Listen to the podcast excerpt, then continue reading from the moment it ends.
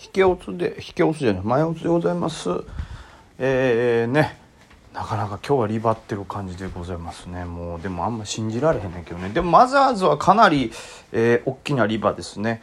一瞬1000終わって995ぐらいまでいったんですかね指数。でまあそれがちょっとした多分いろんなねオーバーシュートというかえー、まあ1000割ったところはさすがに買いやろみたいなとこもあり、まあ、1000という一個の節目もありでまあ大きく下落してまああれもあったと思うんですよいわゆるお衣装売りみたいなのもあったと思うんでそれが解消されて、えー、買いが来た上にあとは空売ってる人の買い戻しがいろいろ重なったとは思いますけどそれでぐんとマザーズの指数が戻りで、まあ、日経の指数自体も、えー、日経平均も戻ってますね。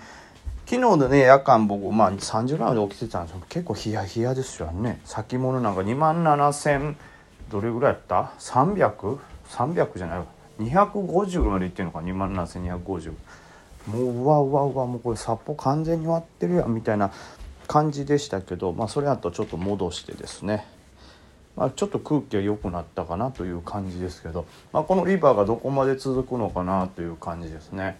あとはこうねなあどう考えても上値重いんででトレンドとしてはもう確実に下ですから早くトレンド転換してよみたいな。まあもうどっちかですよね。もうこのギリギリの好物2万7300の辺りをこうずっとなんとか横横で耐え続けて売りを吸収しきって上に行くというのが、まあ、考えられるいい上げの形ですけどそんなんね簡単には起こらんよね。まあ、簡単には起こらんというかあれですよね。そのこんだけ何回もサポートラインに上からゴンボンってきたらやっぱりいつか突き破るんじゃねえかなみたいな。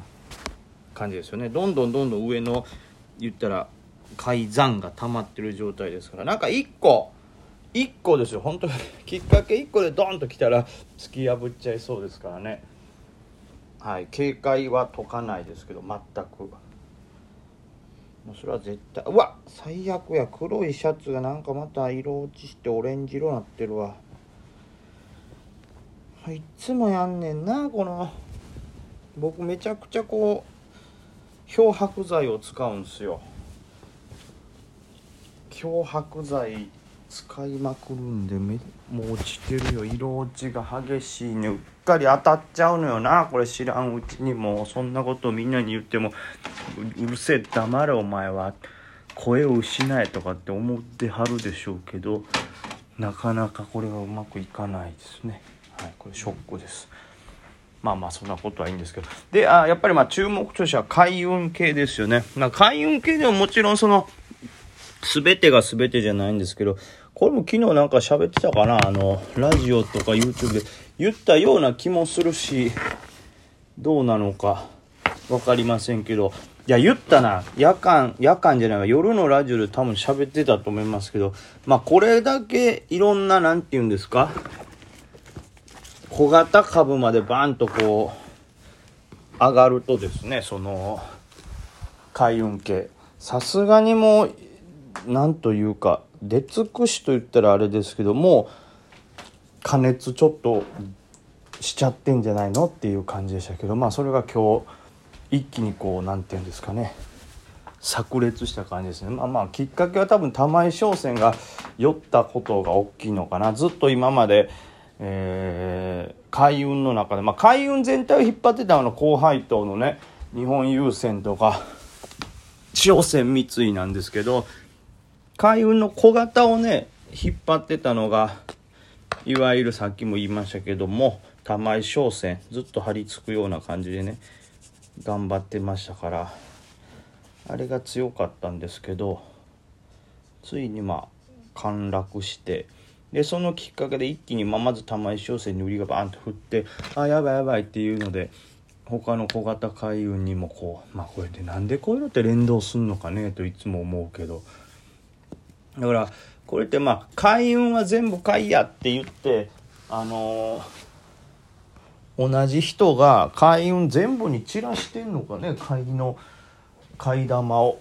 だからその玉井商船が崩れた瞬間に「あやばい売る」って言って売ってでおたも他ももうこれ以上伸びはないやろうって。まあでもまあそういうことか。そう。玉井商船が崩れたってことはこれ以上伸びはないやろってこうみんな思いはるんでしょうね。それでバーンって一気に売りが降っていろいろ崩れましたね。他の海運も。崩れました。この辺は僕はね今日なんとかうまく立ち回ったというか危なかったですけどね。でなんかね一瞬他の大型の海運にも資金が戻ったというかあそういう言い方はちょっと間違いかな。なんか朝一まず大型の海運がちょっと弱かったんですよね。商船三井とかもそうですし日本郵船とかも結構売り込まれててで玉井とかは小型は逆にそれに反してバンと上がってたんですけど小型が崩れた頃崩れた頃ってわけじゃないけどそこから少しずつ、えー、大型の海運がリバってで小型が崩れてで大型がちょっと強くなってけど結局大型もまた下げてくるけど今途中で耐えてるみたいな感じですよね。はい。というわけでなかなかでしたね。だからすごいね玉井商船なんかこう S 高から S 安近くまで行ったんじゃないの？これ。いってる？あいってるいってる。だから S 高の3330から一気に S 安の2329 1000円値幅よ。やばすぎるでしょという感じ。これ時価総額も大きく変わるよなこれ。ね。上場株数が1900で1000枚ってことはえー、っとということ？1,000枚ってことは100万株？200万株ぐらいか。え時価総額？いやすごいよ。200万株でしょ？1十100千万10万100万200約200万株が 1000, 1000円下がったということは20億時価総額下がったってこと。やばない？そう考えたら。え？そういうことでしょ？時価総額が はあ高値の時点ではそうか500上がってたってことですから65億ぐらいあったのが一気に45億まで下がってんでリバったと。めちゃくちゃやっぱ激しいですね。だからあとはまあそれと一緒であの他の海運明治海運とかも下がりましたしあとはそうよく見てたあの今回また張り付いてた表記開運ですかね。表記っていうんかな。